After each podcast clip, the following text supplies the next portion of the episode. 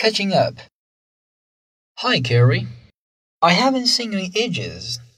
How have you been? Pretty good, thanks. Are you still in school?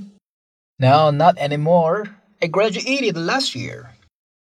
And I got a job at Midstate Bank. That's great news. You know, you look different. Have you changed your hair? Yeah, it's shorter. And I wear contacts now. Oh, and I've lost weight. Well, you look fantastic. Thanks. So do you. And there's one more thing. Look, I got engaged. Congratulations.